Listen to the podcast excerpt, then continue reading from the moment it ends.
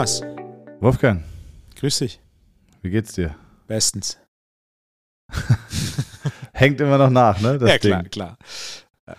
Wir, wir, haben uns, wir haben uns jetzt getroffen am Wochenende, Ja. kann, man, kann man im Podcast mal erzählen. Und da habe ich gesagt, Wolf, oder irgendwie, und dann hast du auch wieder gut gesagt. Im Privaten nutzt du es, Ja. im Podcast erinnerst du dich. Hab ich. Ist mir nicht aufgefallen. Was mir leid tut, weil ich möchte dich ja gar nicht, ähm, ich möchte dich ja gar nicht irgendwie verändern als Mensch. Also Ja, eine gute es- es Partnerschaft kommt besteht ja. Ja, okay. okay. Es kommt wieder. Wolfgang, was beschäftigt dich aktuell sehr? Was beschäftigt uns? Fangen wir doch mal so an. Das TNT Summit. In War das, die, war, das die, war das die richtige Antwort? das war die richtige Antwort. Also habe ich schon mal direkt einen Punkt gescored in diesem Jahr. Erste Frage, erste richtige Antwort. Das ist richtig, ja.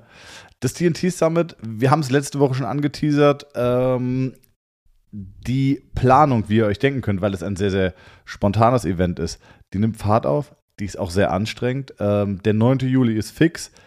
Darmstadt ist fix, obwohl Darmstadt kurze Zeit so ein bisschen am Wackeln war. Ähm, aber jetzt haben wir, wir haben, wir haben keine Location, wir haben die Location. Wolfgang, sag was Das ist eine großartige Location. Es ist die beste Location, die man in Darmstadt haben kann und das by far. Und das, diese Hand lege ich jetzt, dafür lege ich meine Hand ins Feuer. Es ist wirklich äh, mit Abstand die beste Location, die man haben kann. Wolfgang. Man munkelt, Frau Merkel wurde der Besuch in Darmstadt am 9. Juli abgesagt dafür, dass Ja. wir die Location verwenden können. Also es ist, äh, es ist die Orangerie, das kann man sagen. Das könnt ihr auch jetzt mal googeln. Orangerie Darmstadt eingeben. Das ist ein, ein Park.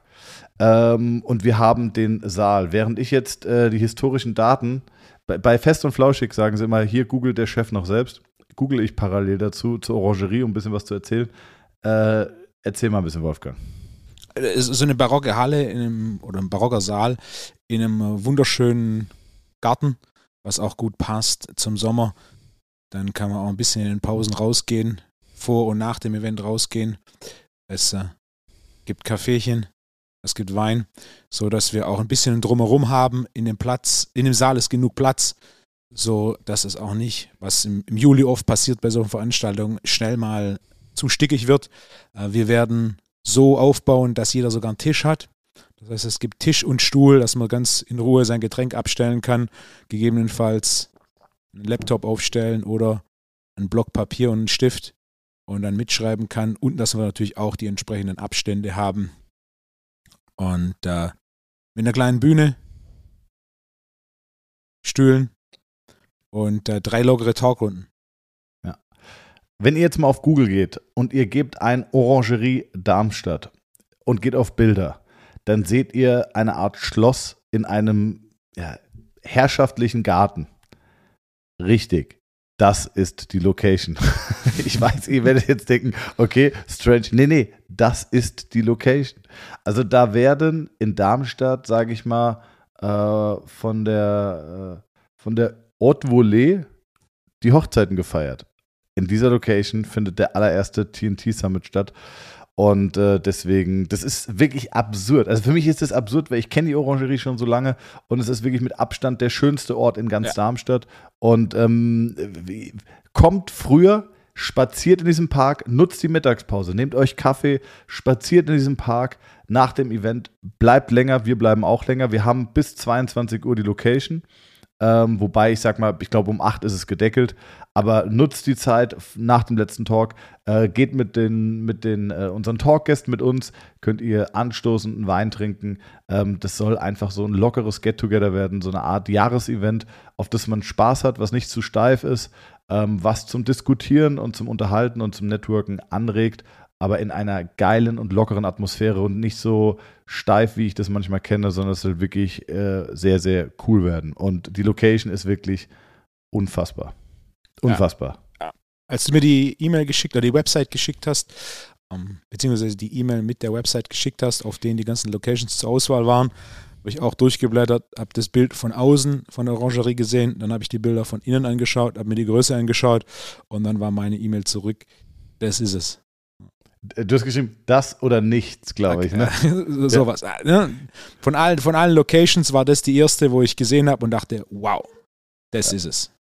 Also, ich sage jetzt nochmal: Nehmt euer Handy raus. Wenn ihr Auto fahrt, dann lasst euer Handy in der Hose. Aber wenn ihr kein Auto fahrt, dann holt es, wenn ihr am Geschlechts, wenn ihr Geschlechtsverkehr habt und euch die Stimme von Wolfgang beruhigt, dann vielleicht auch nicht. Aber wenn ihr alles Auto, Auto, außer Autofahren und Geschlechtsverkehr, Handy rausholen, Orangerie Darmstadt, Bilder angucken, es ist wirklich ein Brett. Und ähm, also ich habe richtig, richtig Bock. Ich habe auch ein bisschen Bammel, muss ich sagen. Ähm, wie geht's dir da? Warum? Das ist, ja, weil, weil, ich meine, zwei, ich halte Seminar vor 30 Leuten, aber 200 ist natürlich nochmal eine andere Hausnummer. Äh, es ist ein neues Format. Es ist ein Live-Event. Ähm, es ist in der Orangerie, es ist ein riesiger Festsaal. Ja. Ab den ersten drei Reihen erkennst du keine Gesichter mehr. Das sagt man so. Und ne? dann ist es, dann ist es egal, ob es, ich glaube, das meiste, was ich mal jemals hatte, waren gut 400 Leute. Das spielt keine Rolle. Die ersten drei Reihen siehst du noch Leute und danach siehst du eh nichts mehr. Krass. Okay. Na, das wird gut. Ich, ich freue mich drauf. Auch mit dem, mit dem Juli, 9. Juli. Das heißt, da ist eine relativ gute Schönwettergarantie, äh, Ja. was, was für so ein Event definitiv eine Rolle spielt. Wir haben eine sehr hübsche Runde Gäste. Wen haben wir alles? Breit gefächert. Wir haben Chris Weber, aktueller Vize-Olympiasieger im Bobsport.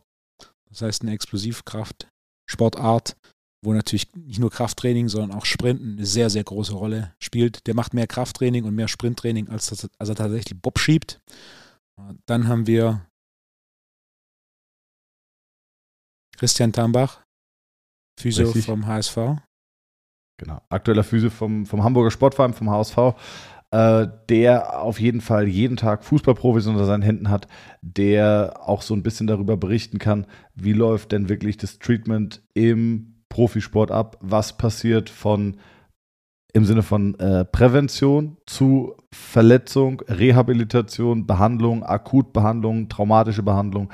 Ähm, wie läuft das Ganze ab? Was wird da gemacht? Äh, was sind die technischen Innovationen im Profisport? Weil ich weiß, äh, Christian hat mir mal eine, eine Führung von der, vom, ich weiß nicht mal, wie die, Gott, oh Gott, ich weiß nicht mal, wie das Stadion von Hamburg heißt. Sportpark. So, ist Im das Sportpark ist es. so? Liebe Grüße, Christian. ähm, hat mir eine, eine Wahnsinns-Rundführung gegeben, auch äh, durch den, der HSV hat ja direkt nebendran auch das, äh, das Jugendzentrum, was auch mega gut ausgestattet ist, mit verschiedenen Krafträumen und allem möglichen. Äh, und die haben wirklich den neuesten technischen Scheiß. Und da, glaube ich, habe ich auch Bock, ähm, nochmal darüber einzugehen, was sind denn die Entwicklungen oder was braucht denn die Therapie? Weil wenn es jemanden gibt, der Zugriff auf sehr viele hochtechnologische technologische, äh, Therapieverfahren hat, die anwendet und sie auch probieren kann und vergleichen kann und dann aber auch eine Meinung hat und sagt, das funktioniert wirklich fantastisch gut, das funktioniert gut, dann ist es Christian Tambach und da freue ich mich sehr, dass Christian bei uns mit dabei ist und ähm, dann haben wir noch äh, Coach, Ku ja, oh, Kurz, du warte schon die, kurz. Nicht Sportpark, Volksparkstadion. ah ja, stimmt, ja, ja, ja, Jetzt äh, in die Richtung. Park hat gepasst. Ja. Äh, Der Rest nicht. wer, wer kennt mehr Fußballstadien oder weniger in der Bundesliga, Wolfgang? Von uns beiden. Ja, ich kenne fast keine. Lass mich, lass mich ich Allianz mehr. Arena, Allianz Arena. Genau, Allianz Arena ist eins. So. Ich bin auch schon am überlegen. Ja, Werder Bremen, also, achso, ich Ja. dachte, du machst und dann. Nein, du oder, bist. Äh, Wohninvest Arena in Bremen. Oh, wenn du sowas schon weißt. Äh, Wo, Wohninvest ist eine Stuttgarter Firma. ah, ja, okay. Äh, daher, Ähm. daher die Verbindung. Die, die, äh, die Commerzbank Arena in Frankfurt. Betzenberg Stadion, Kaiserslautern. Ah, ja, okay, aber das, das zählt sowas? Ich hatte Bundesliga. Kaiserslautern war Bundesliga in den 90ern, als ich mich noch groß für Fußball interessiert habe. So. Ja, ich glaube, ich spiele in Drittliga mittlerweile. Ich weiß, dass alle Fußballfans hier gerade durchdrehen und äh, Jonas wahrscheinlich gerade mit den Augen, Augen rollt. Äh, Iduna Park ist, glaube ich, Dortmund. Signal Iduna Park, glaube Ja. ich. Also Sponsorendinger, das zählt ja schon halt nicht. Olympiastadion ist es für Hertha BSC. War das Olympiastadion nicht in München? Olympiastadion, Olympiastadion ist in Berlin. Ja, aber es gibt auch ein Olympiastadion in München. Das Münchner Olympiastadion. Ja, aber der Hertha BSC spielt auf jeden Fall Ja. im Olympiastadion. ja, ja. Freiburg hatte auch irgendeinen prägnanten Namen, der mir jetzt nicht einfällt. Das Bölle-Falltor. Mercedes-Benz Arena in Stuttgart. Ah, Dachte, die spiele ich noch so als Joker. Ja, okay. Also wir sind beide scheiße. Gut, wen haben wir noch als Gast? Wembley Stadion. Ja. War ich mal. Ja? Ja. Ich war, Premier League war ich, äh, war ich mal im Stadion und äh, ich nenne jetzt keinen Namen, wo das war, hatte da Spieler und dann hatten die mir extra Karten. Hier, das ist die für die Players Lounge. Und ich sag so, okay, cool. Und äh, bin dann so hin. Das Coole an so, so Players Lounges oder VIP-Bereichen ist eigentlich eher, dass du dich mal so ein bisschen aufwärmen kannst. Also so, wenn du Hardcore, wenn du Core-Fußball-Fan bist, ist es dir egal. Ich bin eher am Sport und den Sportler interessiert. Ähm, ja, oder an der Politik dahinter, das finde ich alles interessant. Fußball gucke ich auch gerne, aber eher so entertaining. Und dann will ich mich aufwärmen. Ich bin ja nicht der Core-Fan, der das so packt. Und dann bin ich in die Players Lounge und hab mir dann, bin an eine Bar und hab gesagt, so, ich hätte gern ein Wasser. Und sagt er so, sure, mate, three pounds, mate. Und ich war so, "Hä? wie, drei Pfund? Und da kostet in England kostet es in der, wahrscheinlich nicht in jedem Stadion, aber Hier- in dem Stadion. Wie es umsonst Wasser kostet. Ich weiß es nicht. Ich habe kein Bier getrunken, ich wollte ein Wasser. Und es gab überall Kaffee, äh, Kaffee, Tee und Kekse. Das habe ich auch noch nie irgendwo anders gesehen als in England. Logisch. Ja. Das heißt, Ähm, wir haben Bundesliga Christian Tambach. Dann haben wir Bob-Nationalmannschaft und Silbermedaillengewinner äh, Chris Weber. Dann kommt aus dem Deutsch- deutsch-ungarischen Grenzgebiet. Ach ja. Was machen wir zuerst? Mach du ihn Den zuerst. Ausländer? ja, macht einen Ausländer. Aber es sind beides Ausländer. Der eine kommt aus München. Ja, Stimmt. ja, großartig. Ähm, aus dem Texas Deutschlands. Na, äh, der Ausländer Roman Palesitz, Physiotherapeut aus Wien. Ach du grüne Nein. Ja, Also allein, wer Roman kennt, liebe Grüße. Roman ist äh, ein guter Freund von dir, guter Bekannter. Ja. Äh, ich hatte einmal die Ehre bei dir im Studio. Haben wir auch schon zwei Podcast-Folgen mit ihm aufgenommen. Wer die noch nicht kennt, wirklich sehr entertaining, könnt ihr euch auch auf YouTube anschauen. Und ähm, das wird auf jeden Fall entertaining. Roman ist ein wirklich guter Typ und äh, Roman hat viel Ahnung von Therapie, vor allem auch sehr viel von aktiver Therapie, von Übungen, von Übungsseite her, arbeitet auch sehr viel oder hat sehr viel mit Profisportlern zusammengearbeitet, viel Kampfsportler und äh, bringt auf jeden Fall eine fantastische Perspektive und, und das ist etwas, was ich sehr, sehr schätze, eine Perspektive auf das Gesundheitssystem aus einem anderen Land. Und ich glaube, damit bereichert er vor allem auch die Therapierunde extrem, ähm, wenn wir so ein bisschen natürlich auch über die Therapie von Profisportinterventionen, aber vielleicht auch so einen kleinen politischen Blick, wo ist die Therapie und was müsste sich verändern, das wäre so ein bisschen, glaube ich, äh, meine, meine Wunschthemen, die wir so ein bisschen durchmoderieren bei uns im Therapietalk. Äh, genau, Roman Palitzis, er hat auch Ähm. eine eine E-Mail geschrieben und gemeint, wir beide dürften entscheiden, äh, welche Farbkombination sein Hawaii-Hemd hat. Hast, du- hast du da schon Präferenzen? Na, das bin ich, ne? Also orange-grün fände ich schön.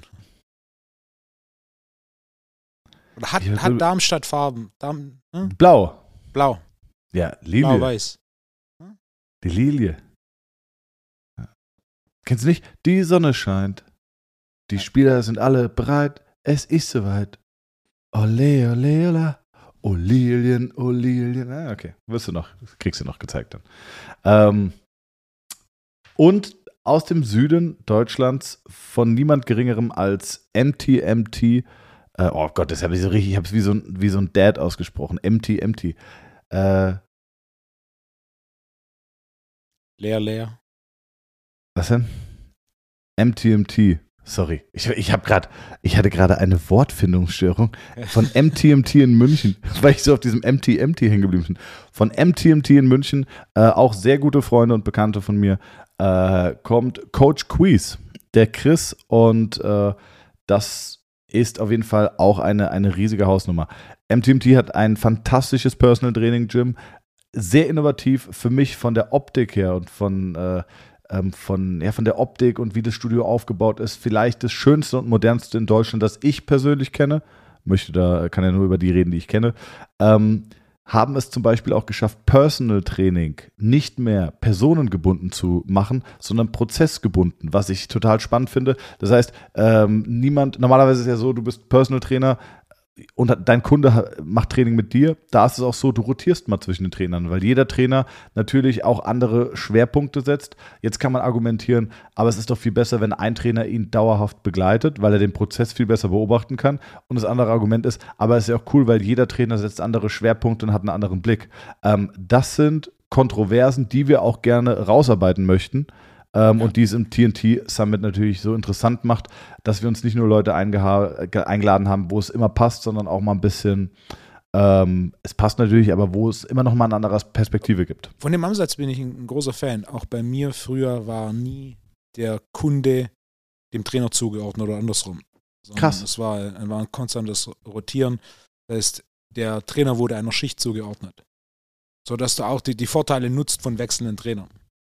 Es ist ein Vorteil. Es ist schwierig, das einem Kunden zu erklären, weil er, ähm, weil er natürlich häufig die, die, die, ja, die, das Zwischenmenschliche präferiert mit einem Trainer, aber es natürlich für die Entwicklung oder aus Trainersicht natürlich besser ist, auch mal was anderes zu haben. Ne? Ein MMA-Fighter hat einen Grappling-Coach, einen Striking-Coach, äh, einen BJJ-Coach, Ringer-Coach, also die haben ja auch ähm, das macht ja Sinn, dass du Experten hast für alles Mögliche.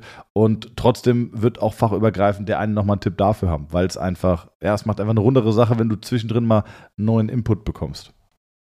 Ähm, das Schöne an MTMT ist nicht nur, dass sie das geschaffen haben, sondern sie arbeiten auch äh, ein Stück weit ihr eigenes Konzept aus, ähm, bieten auch äh, Coachings an und alles Mögliche. Und da werdet ihr auch hören, sie haben teilweise andere Ansichten, die du hast und teilweise auch andere Ansichten, die ich habe. Ähm, sie haben, eins ihrer Credos ist Position dictates Function, das heißt, die Position diktiert die Funktion. Ähm, sie arbeiten mit anderen Bewegungsanleitungen als wir teilweise, auch bei Grundübungen wie Kniebeugen, Kreuzheben und so weiter. Ähm, sie reden häufig von dem Stack, wie die Wirbelsäule eingestellt werden sollte.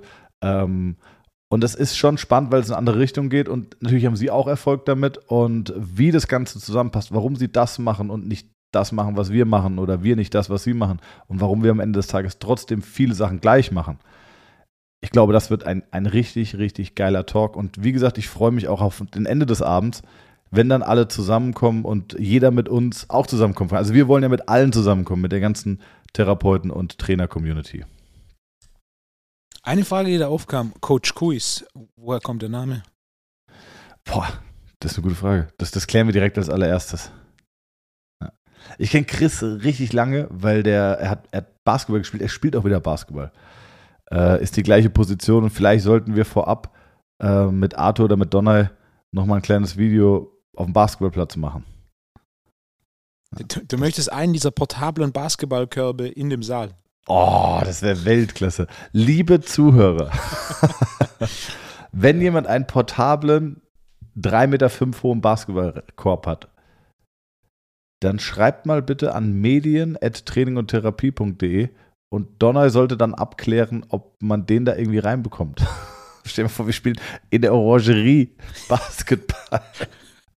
Ne, vielleicht sollten wir das lassen, weil dann dürfen wir das nie wieder da machen. Weil die Location ist wirklich einzigartig. Holt mal euer Handy raus und ja, den Rest wisst ihr schon.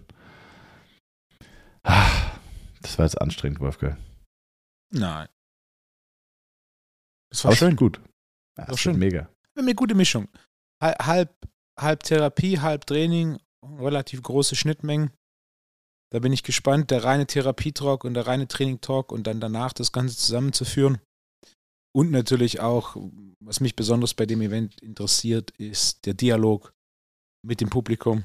Also dadurch, dass wir ja die Mikrofone im Publikum haben und dann eben auch die Option besteht, da als Publikum oder das Einzelne im Publikum sich an dem Ganzen beteiligen. Großartiges Konzept. Ja, absolut. Also nochmal ganz kurz, es gibt einen Therapietalk mit mir, einen Trainingstalk mit Wolfgang und am Ende setzen wir uns alle zusammen hin. Ähm, wir kalkulieren, dass eine Talkrunde, man kann sich das so ein bisschen Markus Lanz mäßig vorstellen, eine Talkrunde eine Stunde, eineinhalb geht und dann haben wir eine halbe Stunde, ähm, wo das Publikum interaktiv Fragen stellen kann, ne? wo es Bezug nehmen kann, wo sich melden kann, wo es nochmal einzelne Gäste individuell ansprechen kann, wo man auch seine eigene Meinung nochmal preisgeben kann.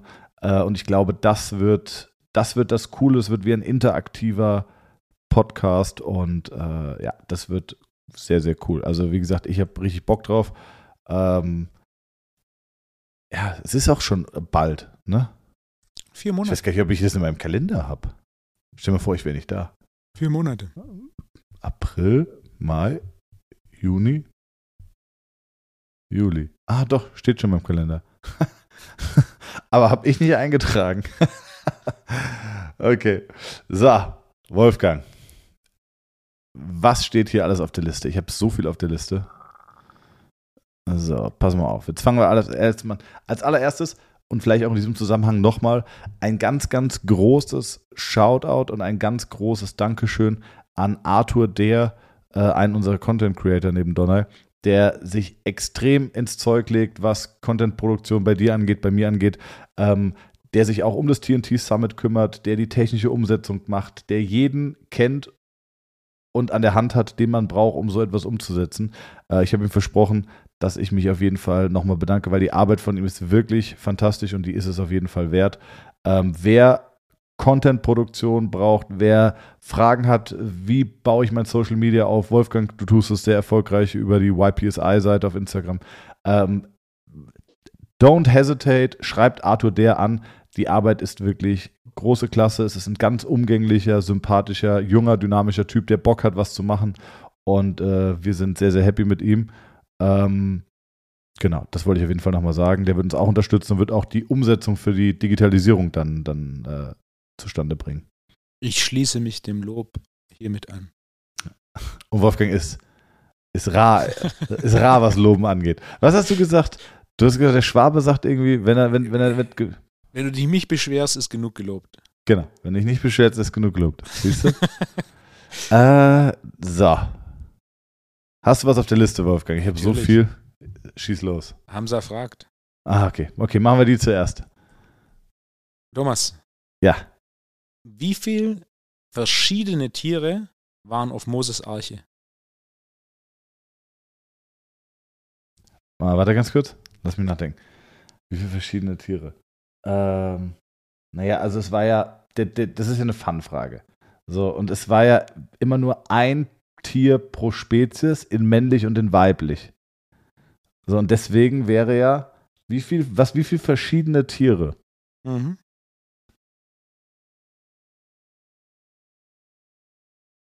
Bedeutet das jetzt, ich denke jetzt mal laut, ja? Bedeutet das jetzt alle? Weil ja jedes Tier eigentlich verschieden ist, weil ja ein, ein ich sag mal jetzt, äh, eine, eine männliche Ente und eine weibliche Ente sind ja auch zwei verschiedene Tiere.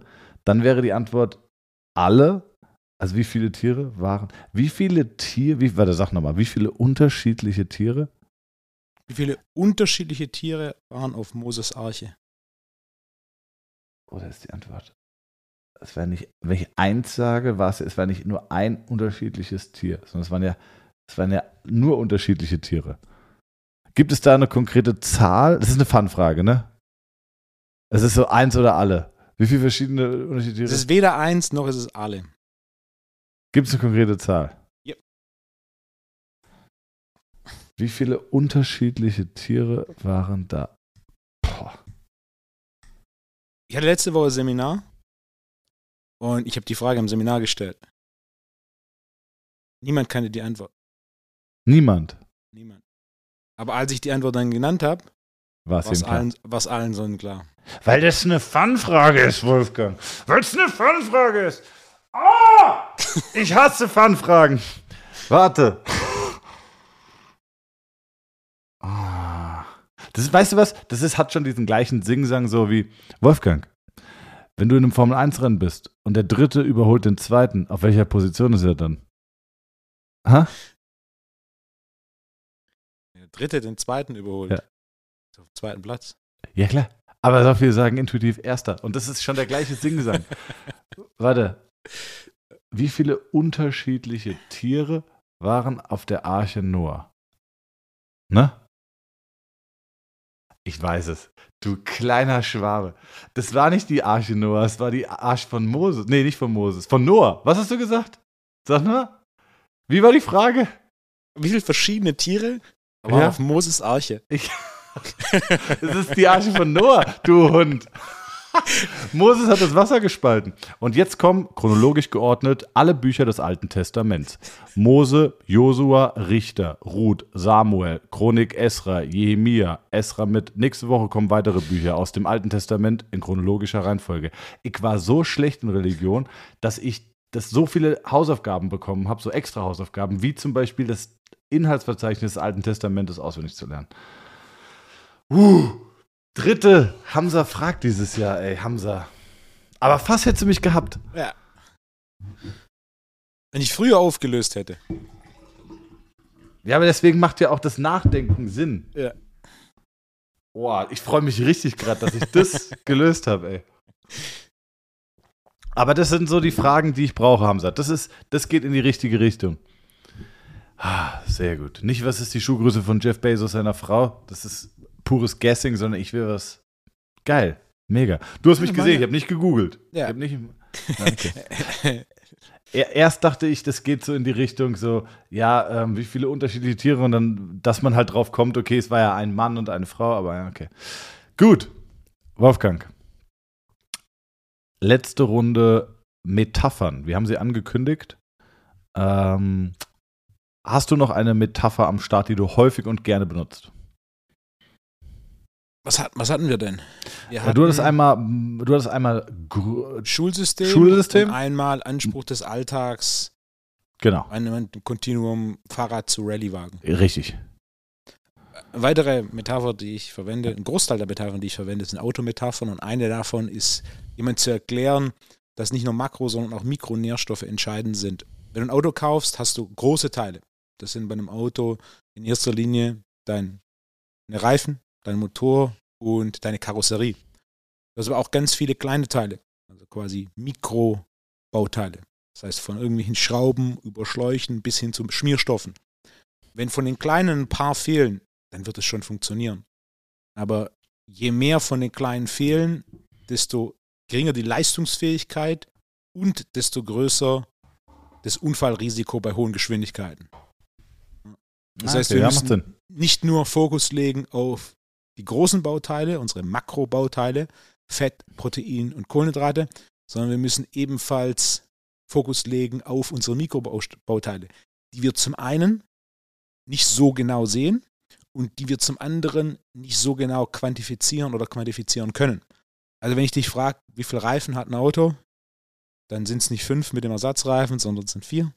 Aber wenn ich dich frage, wie viel Motor, Motore hat ein Auto, dann ist eins und, und eine Karosserie und so weiter. Aber wenn ich dich frage, wie viele Schrauben hat ein Auto, fucking keine Ahnung. Nicht, ne? Irgendwas um die 1000 Und wahrscheinlich. Wahrscheinlich Und die, Schläuche. richtig, die richtige Antwort, lieber eine Schraube zu viel als zu wenig. Und das ist dann ein neuer Punkt, so, hey, Mikronährstoffe, wenn es zu wenig ist, ist ein Problem. Lieber du verbaust ein paar mehr. Ja. Und das deswegen mehr Leistungsfähigkeit und mehr Sicherheit, als du verbaust ein paar zu wenig. Das ist ein weiteres Beispiel, das ich oft gebe. Bisher, wenn du die Karre tunst, musst du nicht nur den Motor tunen, sondern du musst auch den Tank tunen und du musst die Karosserie tunen. Weil wenn du die Karosserie von einem Fiat Punto nimmst und da einen 800 PS Motor reinbaust, wenn du anfängst, das Auto entsprechend zu fahren, das mag die Karosserie überhaupt nicht. Das heißt, Ja. und natürlich auch der Tank. Wenn du einen 30 Liter Tank hast und einen entsprechenden Motor, dann kannst du da alle 80 Kilometer an die Tankstelle fahren. Das heißt, das ganze System muss in sich wachsen, aber meine erste, meine erste Metapher war die, wir müssen auch Fokus auf Mikronährstoffe legen. Und das sind Mikronährstoffe, also den einfachsten, den wir quantifizieren können, ist Vitamin D. Nichts kann man so einfach testen, gefolgt von Dingen wie Magnesium, wie Zink und natürlich auch immer unter der Prämisse, dass auf Zellebene kein Mikronährstoff seinen Job alleine macht, brauchen wir ein breites Spektrum an Mikronährstoffen. Das natürlich in erster Linie über Ernährung gedeckt werden sollte und was nicht über Ernährung gedeckt werden kann, sollte supplementiert werden, um so den Bedarf zu decken. Und da habe ich auch ne, auf, auf dem Instagram-Kanal, den ich jetzt mit Arthur in den letzten fünf Wochen wiederbelebt habe, äh, da haben wir einige Beispiele schon gebracht von was ist die Einnahmeempfehlung der DGE, die grundsätzlich sehr konservativ ist, und wie viel Prozent der Deutschen erreichen nicht diese Einnahmeempfehlung. Und es ist je, je nach Mikronährstoff ist es ein, teilweise Prozentsätze von 70, 80 Prozent. Wie, wie oft sowas nicht stimmen kann, sieht man ganz simpel auch an einem BMI. Also wenn ich jetzt zum Beispiel mein BMI nehme, das ist ja auch eine, ein, da hat man versucht, Standards zu setzen, weil der Mensch halt so ist und weil man. Chris, Chris ich, wollte- ich wollte gerade Chris und mich selber auch bringen.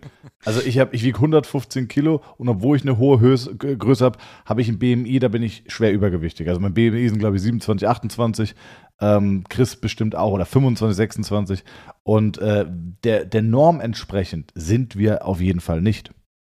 Und äh, ich weiß noch, dass es damals mal ein Thema war mit Krankenversicherung, dass die auch auf den BMI geguckt haben.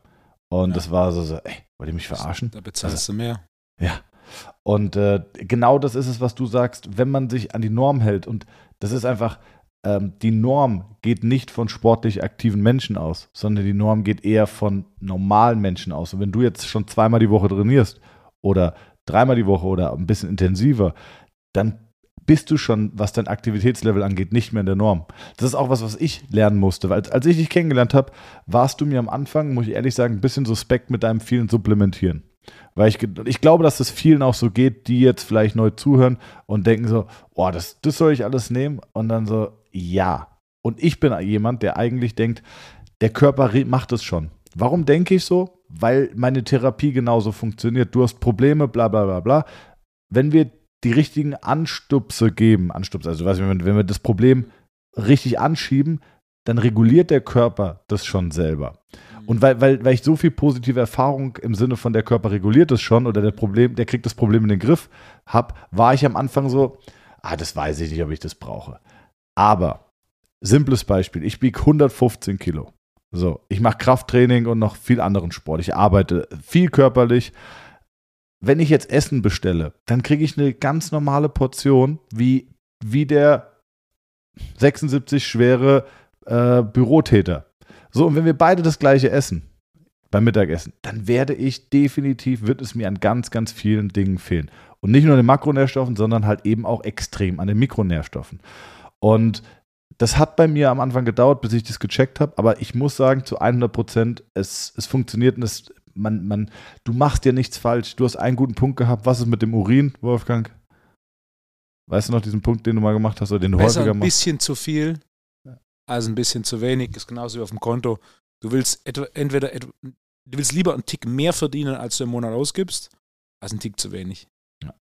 Und alles, was du mehr hast, kannst du dann verjubeln. Das heißt, der Körper scheidet das aus. Und du hast mal einen guten Satz gesagt und hast gesagt, dann hast du halt ein bisschen, da hast du halt einen etwas teureren Urin Ja. oder einen etwas wertvolleren Urin, weil der Körper scheidet es aus. Und äh, ja, safe, 100 Prozent. Aber also, kommt, kommt, äh, krieg, bist du viel konfrontiert mit dieser Skepsis der Leute, die dann sagen, boah, das soll ich alles nehmen? Da muss man natürlich zwischen drei Gruppen unterscheiden. Gruppe 1 bin ich, der grundsätzlich anders supplementiert in puncto Spektrum und auch teils Mengen als mein durchschnittlicher Kunde. Da gibt es natürlich Kunden, die sehr affin sind und die auf ähnlichem Niveau supplementieren wie ich, in, in Breite, also in verschiedenen Produkten, aber auch vor allem in Volumen. Dann hast du die zweite Gruppe ist mein durchschnittlicher Kunde.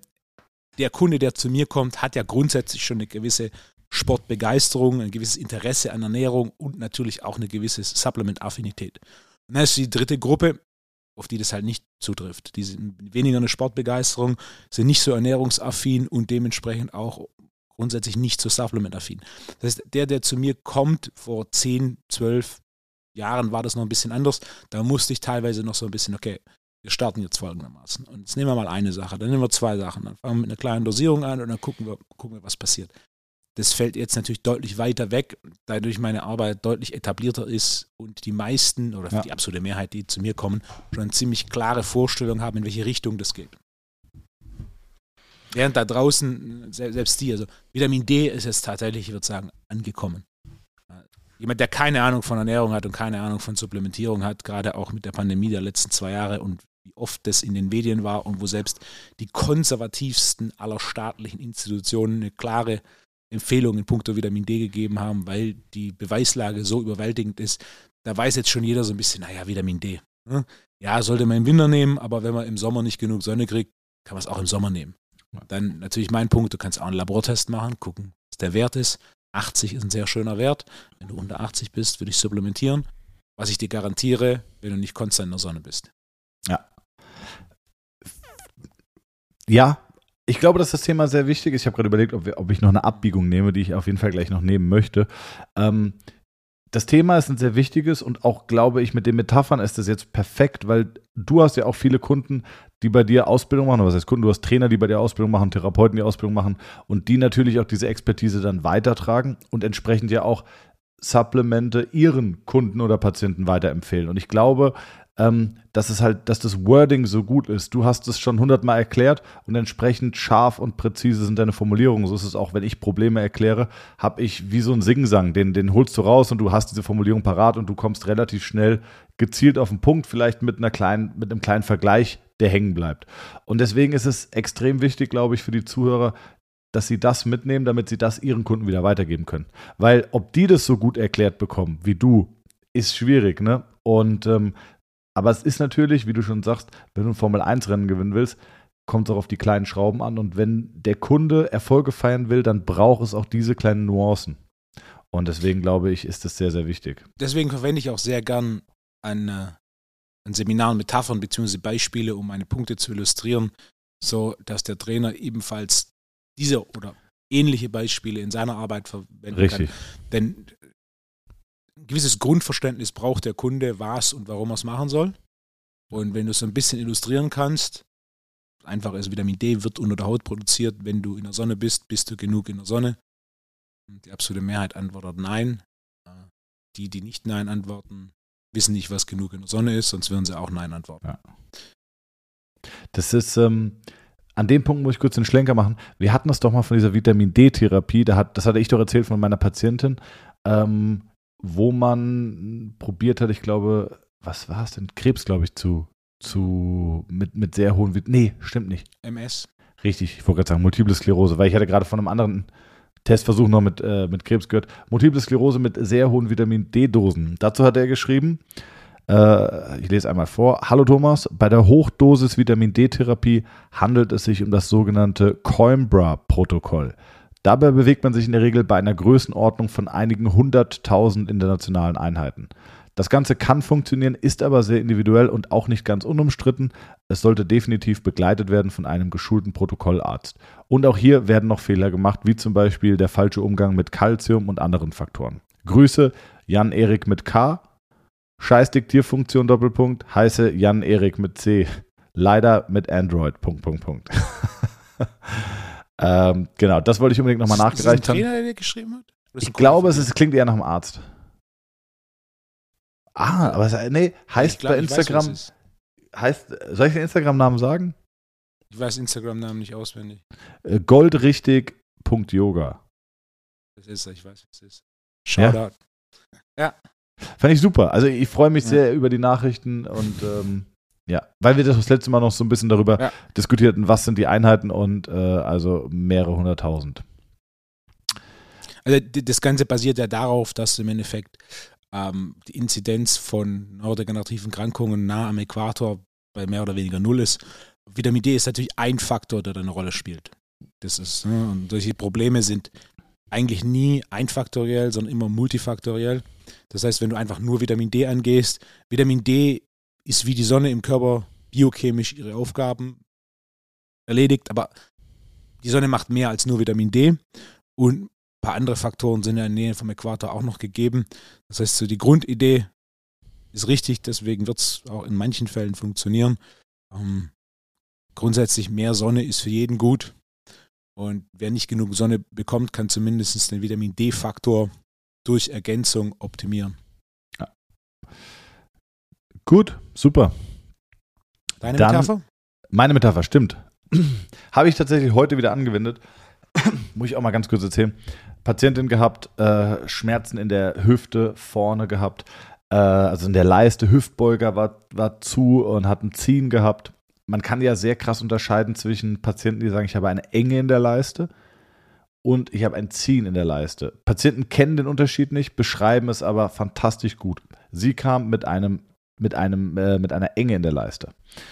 So, und hatte, nee, stimmt nicht mit einem Ziehen, mit einem Ziehen der Leiste. Hat das beschrieben, sagt, ja, hat sie jetzt schon seit drei Jahren, war bei vier Orthopäden in Darmstadt, ähm, war bei diversen Physiotherapeuten. Es wird wirklich, Wolfgang, ich verliere ja manchmal, manchmal habe ich ja so das Gefühl, das, was wir machen, ist gut, aber es ist ein Standard. Das ist häufig der Blick auf die Dinge, den ich habe, weil ich mich ja sehr in meiner Blase bewege. Und ich ja auch wirklich so viel krasses Feedback habe mit Patienten, die schon 100 Jahre Schmerzen haben. Ich kriege auch viele Leute nicht hin, muss man in dem Kontext immer wieder in Relation setzen. Aber wenn du dann hörst, was Patienten zum Teil durchmachen, bevor sie kommen, dann ist das unfassbar. Das ist vielleicht der gleiche Effekt, wie als ich letztens im Fitnessstudio war und hatte dir mal ein Video geschickt. Ich war mittlerweile ähm, zweimal in Frankfurt in einem Fitnessstudio. Ich habe dort niemanden vernünftig trainieren sehen. Ich habe keinen eine Bewegung machen sehen, die fehlerfrei ist. Und das ist echt krass, weil da sitzen Leute an Geräten, die Bewegungen und Achsen vorgeben und trotzdem sind die Geräte völlig falsch eingestellt oder der Range of Motion stimmt nicht oder das Gewicht ist viel zu niedrig. Äh, und bei den freien Übungen will ich gar nicht anfangen. In meiner Blase, in der Training- und Therapieblase mit dir, denke ich, ja, dass jeder eine tiefe Kniebeuge macht und dass man die Knie ruhig über die Fußspitzen nach vorne schiebt. Ähm, und und das, ist, das sollte angekommen sein. Wir sind weit davon entfernt.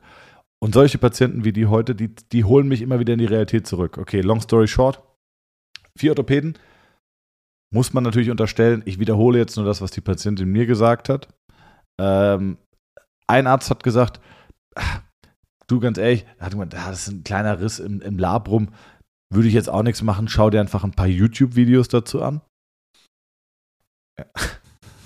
Wow. Wie gesagt, ist nur das, was die mir gesagt hat. Ist natürlich so ein bisschen stiller Posteffekt, aber ich glaube ihr das schon, äh, weil sie sonst einen sehr klaren und aufgeweckten Eindruck gemacht hat. Nächster Arzt hat gesagt, ah, das ist eine Schmerzproblematik. Ich kann der Ibo verschreiben. Fuck. Das ist, und in der Physiotherapie, die eine hat sie nur massiert und sich über Corona ausgelassen. Ähm, die andere hat sehr viel mit ihr geredet und erklärt, dass sowas häufig auch psychosomatisch ist.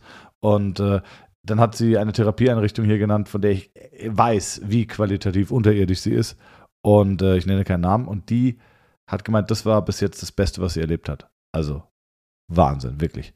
Ähm, und es war ein simples Problem. Es war so simpel und wir haben es behandelt und es sind wahrscheinlich drei, vier Behandlungen. Was hast du getestet? Was hast du behandelt? Ähm, wenn sie eine Enge in der Leiste hat, geht man häufig davon aus, dass es ein Anterior Pelvic Tilt ist, also die Beckenschaufel mit Tendenz nach vorne steht. Und meine Therapie funktioniert ja immer so, ich entwickle ja eine, eine Problemhypothese und gehe dann ja, habe ich auch schon erklärt, wie in der Mathematik vor, wenn diese Hypothese richtig ist, dann müsste, also wenn 3 plus 4 7 ist, dann müsste ich ja eine Proberechnung machen können. Das heißt, 7 minus 3 müsste 4 ergeben. Also in dem Fall, eng in der Leiste, glaube ich, Anterior Pelvic Tilt. Wenn sie einen Anterior Pelvic Tilt hat, müsste sie Zug auf der Beinrückseite haben. Nicht anders möglich. Hatte sie. Dann müsste die Außenrotation schlecht sein. Warum? Weil ich mir, wenn ich mir die Beckenschaufel angucke, biomechanisch, wenn die leicht nach vorne kippt, verändert sie die Stellung des Acetabulums, also vom Hüftgelenk, äh, von der Hüftgelenkspfanne, so, dass die Außenrotation früher anschlägt. Dahingegen ist die Innenrotation besser. Hat sie auch beides. Die Flexion sollte auch nicht funktionieren. Warum? Weil der Hüftgelenkskopf in der Hüftpfanne vorzeitig anschlägt. Hat auch nicht gepasst. Also hat auch gepasst. Der Psoas sollte hyperton sein. Warum? Wenn eine Beckenschaufel nach vorne kippt, ist es vor allem der Psoas-Anteil, der tonisiert und versucht, das zu verhindern. Ich könnte jetzt noch weitermachen. Es gibt ungefähr 13, 15. Ich nenne, ich nenne es, oder in meinen Seminaren nenne ich es Indikatorentests, die ein Problem quasi überprüfen auf Richtigkeit und Falschheit. Okay. Was, was eine Introduction für die scheiß Metapher. äh, dann hat sie gefragt, was ist denn, äh, habe ich jetzt erklärt, und sagte, ja, aber wie kann es denn sein, dass ich sowas kriege? Das ist der Moment, wo ich mit der Metapher komme. Sie macht nämlich auch Sport und auch, auch Training. Und dann erkläre ich immer, pass auf, Mountainbike-Metapher oder Fahrrad-Metapher. Du kaufst dir ein nagelneues Fahrrad und du fährst es. Und es funktioniert wunderbar und die Gänge schalten wunderbar durch. Äh, du hast keine Schaltgeräusche, die Gänge laufen, sie klackern nicht, sie klappern nicht. Äh, du hörst das Fahrrad nicht. Das ist ein funktionierendes, wunderbares neues Fahrrad. Jetzt fährst du das ein halbes Jahr über Stock und Stein, über, über Wurzeln, man Bordstein hoch, Bordstein runter. Ähm, es kommt ein bisschen Dreck ins Getriebe, die Kette kriegt Dreck. So, und die Konsequenz ist, du hast Kettengeräusche, ne? die kannst du auch einfach mal die Kette sauber machen und ölen. Dann sind die Kettengeräusche weg. Du hast aber auch mechanische Probleme, die durch die Abnutzung entstehen. Wie zum Beispiel, dass sich die Schaltung verstellt, dass die Gänge nicht mehr sauber laufen, dass der Umwerfer nicht mehr super funktioniert. Und das kriegst du halt eben nicht mit kosmetischen Maßnahmen wie eine Kette sauber machen und Ölen behoben, sondern da musst du dann wirklich zum Mechaniker, der muss das Problem angucken und die Mechanik einstellen. Und wenn die wieder funktioniert, läuft es auch wieder ewig lange gut. Und so ist es auch bei uns. Es ist völlig normal, dass du mal ein mechanisches Problem bekommst. Und in der Regel lösen sich diese mechanischen Probleme auch. du schläfst, wachst morgens auf, streckst dich, dehnst dich und dann macht es klack, klack oder irgendwas äh, löst sich von alleine. Aber es gibt halt auch eben mechanische Probleme, die du halt nicht äh, gelöst bekommst, sondern da muss dann der Mechaniker her und der muss von außen dann helfen. Das ist so ein bisschen meine Fahrradmetapher, wenn Leute fragen, ja, wie kann es denn sein, dass ich sowas kriege? Es ist völlig normal. Du kannst kein Fahrrad kaufen und kannst es ein halbes, dreiviertel Jahr intensiv benutzen, ohne dass es irgendwie eine kleine Macke bekommt oder zumindest nicht mehr so sauber und rund läuft wie am Anfang. Und das heißt nicht, dass das Fahrrad kaputt ist. Das heißt nur, dass die Mechanik nicht mehr so gut funktioniert wie am Anfang. Sehr gut. Vielen Dank. Wenn euch diese Informationen gefallen haben, lasst uns ein Like da. Ey, man kann bei Spotify jetzt fünf Sterne geben. Ja? Ja. Weißt du, wie das geht, Wolfgang? Hast du Spotify auf deinem iPad? Nein. Ja, doch. Aber ich benutze es nie. Wenn du, wenn ihr jetzt, ihr hört jetzt gerade Spotify.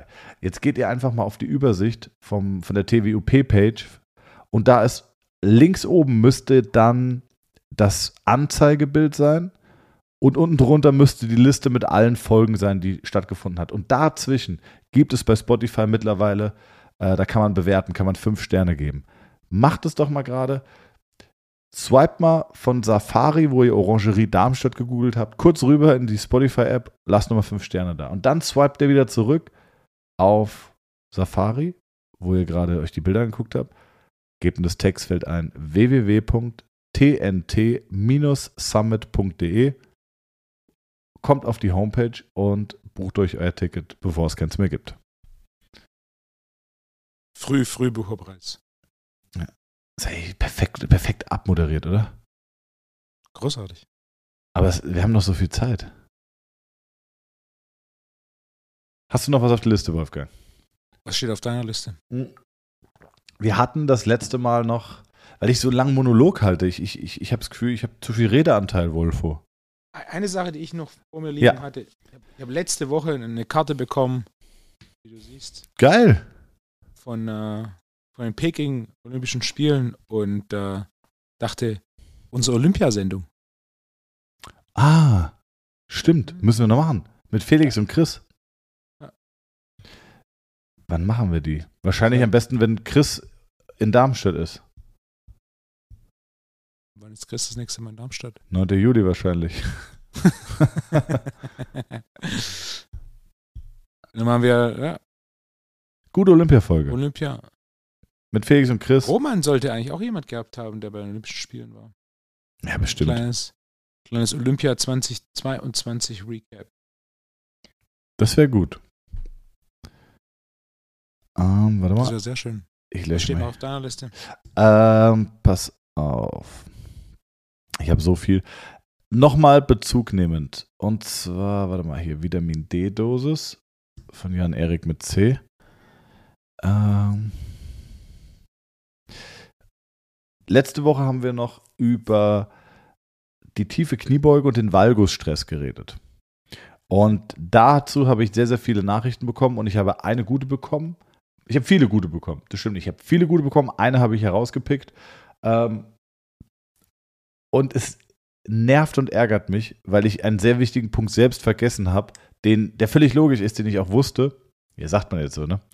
Aber der völlig logisch ist, den ich nicht, euch nicht vorenthalten wollte. Und zwar hat Gabriel völlig richtig angemerkt, Hey Thomas, ich höre sehr gerne euren Podcast und habe auch den heutigen gehört. Zur Kniebeuge hätte ich noch ein paar Punkte, da ich eine etwas andere Ansicht darauf habe. Das könntet ihr jetzt beispielsweise auch im TNT Summit live machen. Und das ist ja die geile Idee, dass wir in diese Diskussion kommen. Also, wenn du normale Beine hast, keine X- oder O-Beine und dein Knie kollabiert nach innen, dann ist es kein Problem der Knie, kniezentrierenden Muskeln. In der tiefen Position der Kniebeuge wirken die Adduktoren als starke Hüftstrecker, speziell der Adduktor Magnus. Wenn also deine Hüftstrecker, speziell der Gluteus, zu schwach sind, dann schaltet sich der Magnus verstärkt dazu und lässt das Knie nach innen kollabieren. Deswegen tritt dieses Phänomen oft bei einem Good Morning Squat auf. Jetzt hast du zwei Möglichkeiten. Willst du schon was dazu sagen? Also, ja, aus Sicht der Funktionanatomie ist es so, dass ein Teil der hinteren Fasern des Adductor magnus ebenfalls die Hüfte strecken, aber dies in allererster Linie nicht in der untersten Position der Kniebeuge, sondern wenn du einen breiten Stand hast.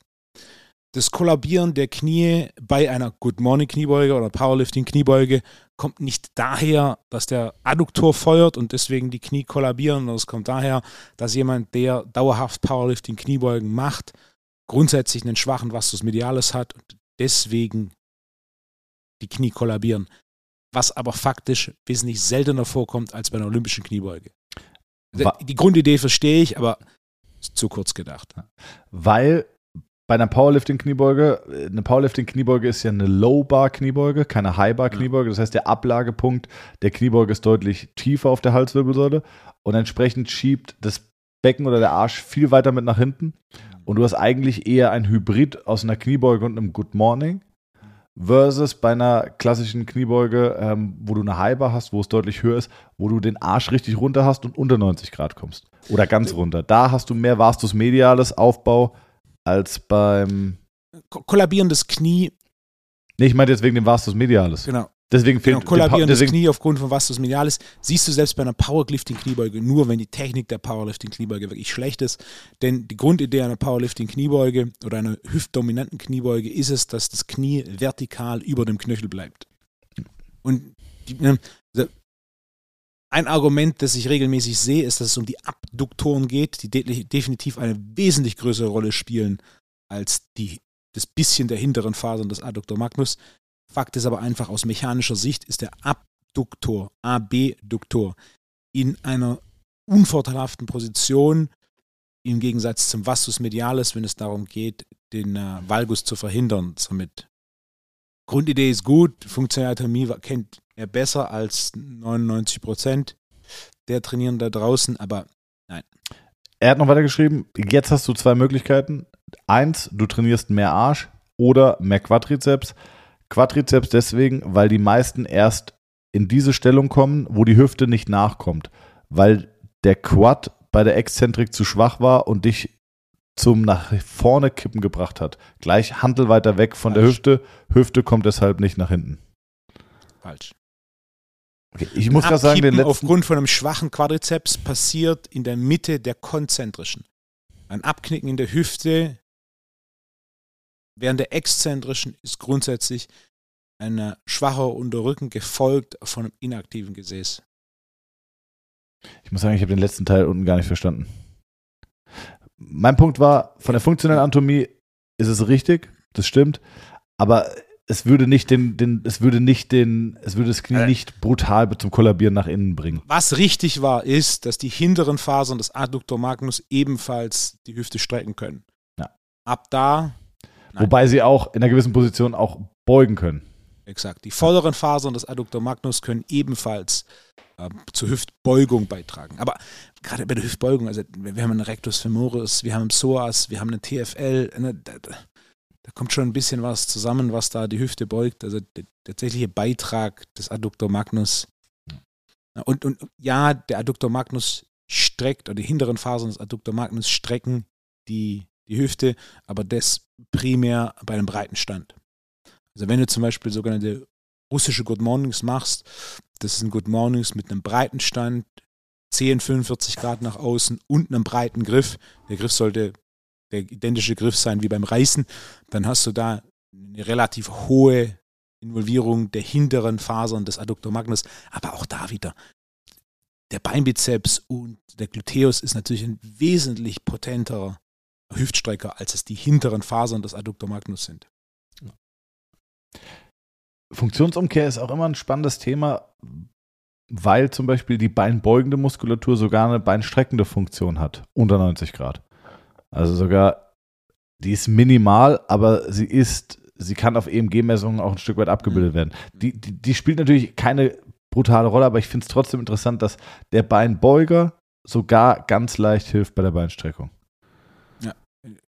Aber macht auch Sinn aus funktioneller Sicht, dadurch, dass ja der Beinbeuger vorne ansetzt. Du, der kommt von hinten, Ja. zieht nach vorne und dementsprechend hast du, hast du diesen Kurzen, Lombardsche Paradoxum, glaube ich, ist es dieser Fachbegriff, oder? ja, also zumindest äh, Membranos semitendinosus setzen dort Ja. an. Also Ja. Bizeps kommt so ein bisschen ans. Fibula-Köpfchen, okay.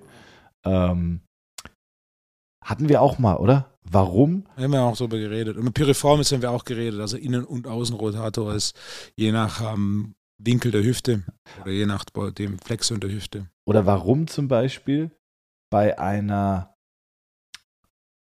beim Kreuzheben zum Beispiel, die Beinbeuger, also bleiben wir bei den Beinbeugern, warum die Beinbeuger beim Kreuzheben sind ja eigentlich, warum arbeiten die so stark mit? Weil sie beugen ja eigentlich das Bein, aber beim Kreuzheben brauchst du ja eine Kniestreckung. Streckend die Hüfte. Genau. Sie strecken die Hüfte, sie beugen das Knie. Warum ist die Knie, die Hüftstreckung dominant und die Kniebeugung spielt keine Rolle? Ähm, weißt du, wie ich meine? Hatten, hatten wir auch schon mal. Hatten wir schon, genau. Die Antwort ist, es kommt darauf an, wie weit der Ansatz vom Drehpunkt des Gelenkes weg ist.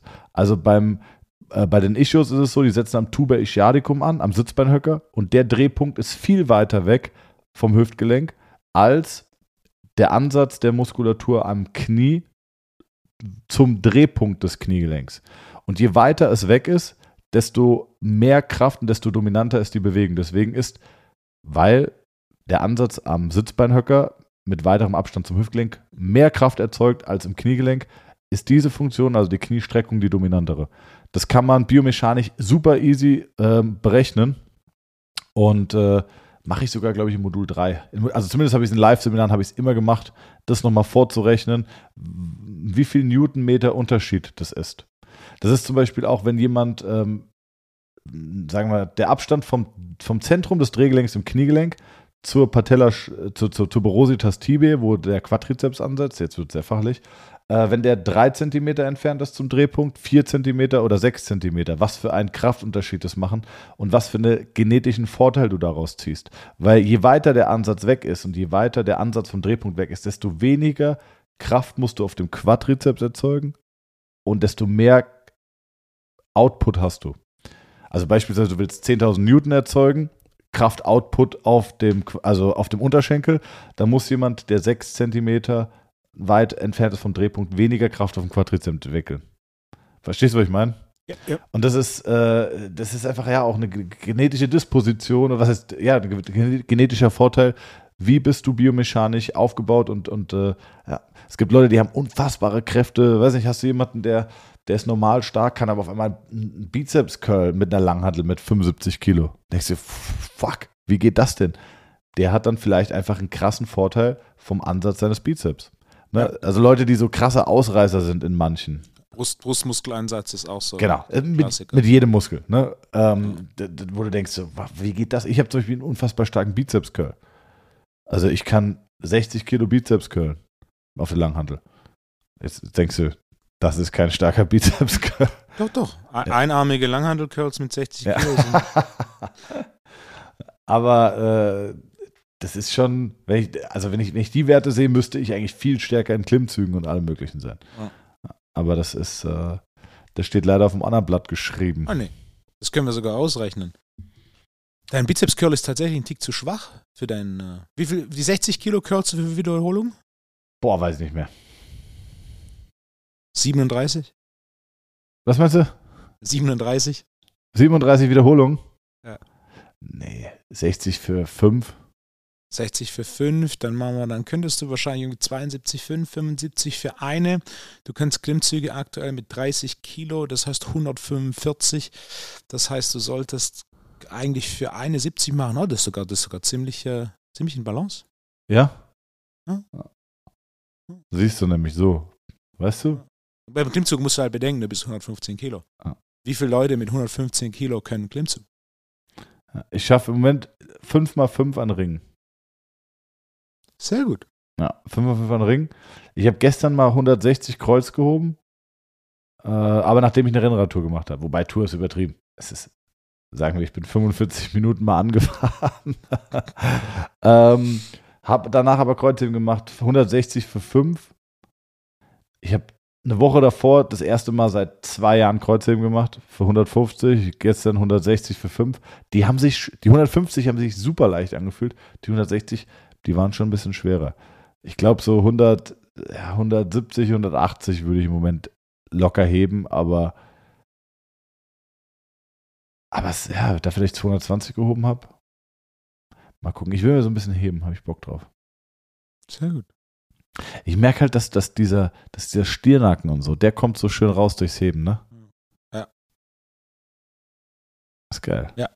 Beste Übung für, für oberen Trapez ist das Kreuzheben. Keine andere Übung bringt, bringt diese Spannung auf den oberen Trapez aus diesen verschiedenen Winkeln. Ja. Du kannst argumentieren, dass es Shrugs sind, aber ist, du kriegst nicht die Spannung drauf, weil zum einen musst du dynamisch den Trapez bewegen, zum anderen hast du nicht die Anzahl der Winkel. Ähm, für, für den Trapez, den oberen und den mittleren Kreuzheben. Schon mal jemand gesehen mit einem so guten Kreuzheben und einem schlechten Nacken? Nee. Gibt's, kommt selten vor. Gut. Läuft? Ah, vielleicht einen kleinen Ausblick auf die nächste Folge. Willst du einen Ausblick auf die nächste Folge von Themen oder nicht? Klar. Und zwar habe ich eine Nachricht bekommen von Lukas und er möchte das Runners Knee, weil wir es über Vagusstress hatten, nochmal, mhm. das wird darauf ein bisschen schön. eingehen. Ähm, dann Fitnessgeräte, die betont die Exzentrik trainieren. Was sagt Wolfgang dazu? Was halten wir mhm. davon? Ähm, sieht man in immer mehr Fitnessstudios, die quasi die Konzentrik trainieren, die Exzentrik nicht. Unsere Meinung und die Analyse davon nächste Woche. Ähm, weiterhin auf der Liste Meal Prep, programmiertes Wasser, Speedreading, fünf Fragen an Wolfgang, die Home Gym Challenge, äh, Geräteübungen versus freie Übungen, Armtraining, ja, nein. Also es, es gibt viel zu besprechen. Ähm, Anamnesegespräch Autodidakten. Also es gibt viele Themen für die nächsten Wochen und Folgen. Äh, willst du noch ab, abschließen? Ich habe auch, ja? hab auch drei Themen Sag. auf meiner Liste. Fisch filetieren. ja, okay. Wein. Ja. Und eine Übung, über die wir viel zu wenig reden. Oh. Dips. Oh. Soll ich mal aufschreiben? Gerne. Warte, ich mache hier Wolfos-Themen. Hier schreibt der Chef noch selbst. Dips, wobei du schreibst ja gar nicht. Ich schreibe ja für, für den Chef. Dips, ähm, Fisch Fischfiletieren, der wahrscheinlich unterschätzteste Skill beim Kochen. Und was noch? Nein. Ey Leute, Leute, wenn ihr gerade Wolfgangs Blick seht, es war wirklich völlige Romantik mit gepaart mit fantastischer Verträumtheit, wie du gerade so nach rechts oben geguckt hast und so in dein, das ist wirklich so ein so ein richtig, kennt ihr diesen Smiley mit der fast weint, dieser gerührte Smiley mit den riesigen Augen? So, so hat Wolfgang gerade für sich selbst geguckt. Ja, Wahnsinn. Äh, scheint dir wirklich ein Herzensthema zu sein. Fisch filetieren. Und was war das dritte noch? Wein. Habe ich mit ja. aufgenommen. Gut. Äh, jetzt erzähle ich dir zum Abschluss noch eine, eine peinliche Geschichte, die mir gestern passiert ist. Ich laufe hier mit Freundin äh, durch Darmstadt. Hab, äh, Freundin hat einen Hund.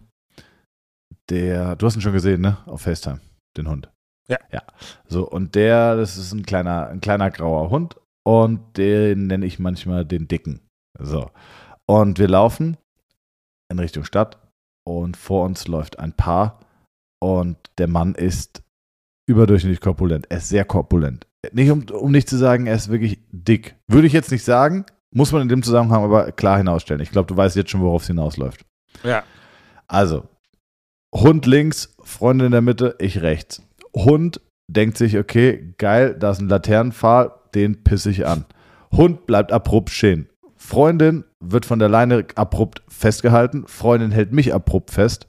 Und, und ich sag so, oh, der Dicke, ey.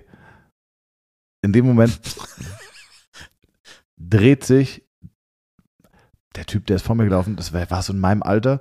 Und er hat total sympathisch und nett ausgesehen. Läuft mit seiner Freundin, dreht sich so um, guckt mit dem Kopf nach hinten und mit, mit einem Auge in mein Auge Und es war wirklich so, so, ey, Alter, was labert ihr über mich? Und es war wirklich so, oh, fuck. Und ich sitze mit meinem Freund so, ey, der, und die so, nee. Und ich so, doch, der denkt, ich habe den gemeint. Und es war, das war so peinlich, dass wir direkt danach rechts abgebogen sind in eine völlig falsche Straße, einen, einen völlig verkopften Umweg genommen haben, um dahin zu kommen, weil ich nicht mehr hätte laufen konnte.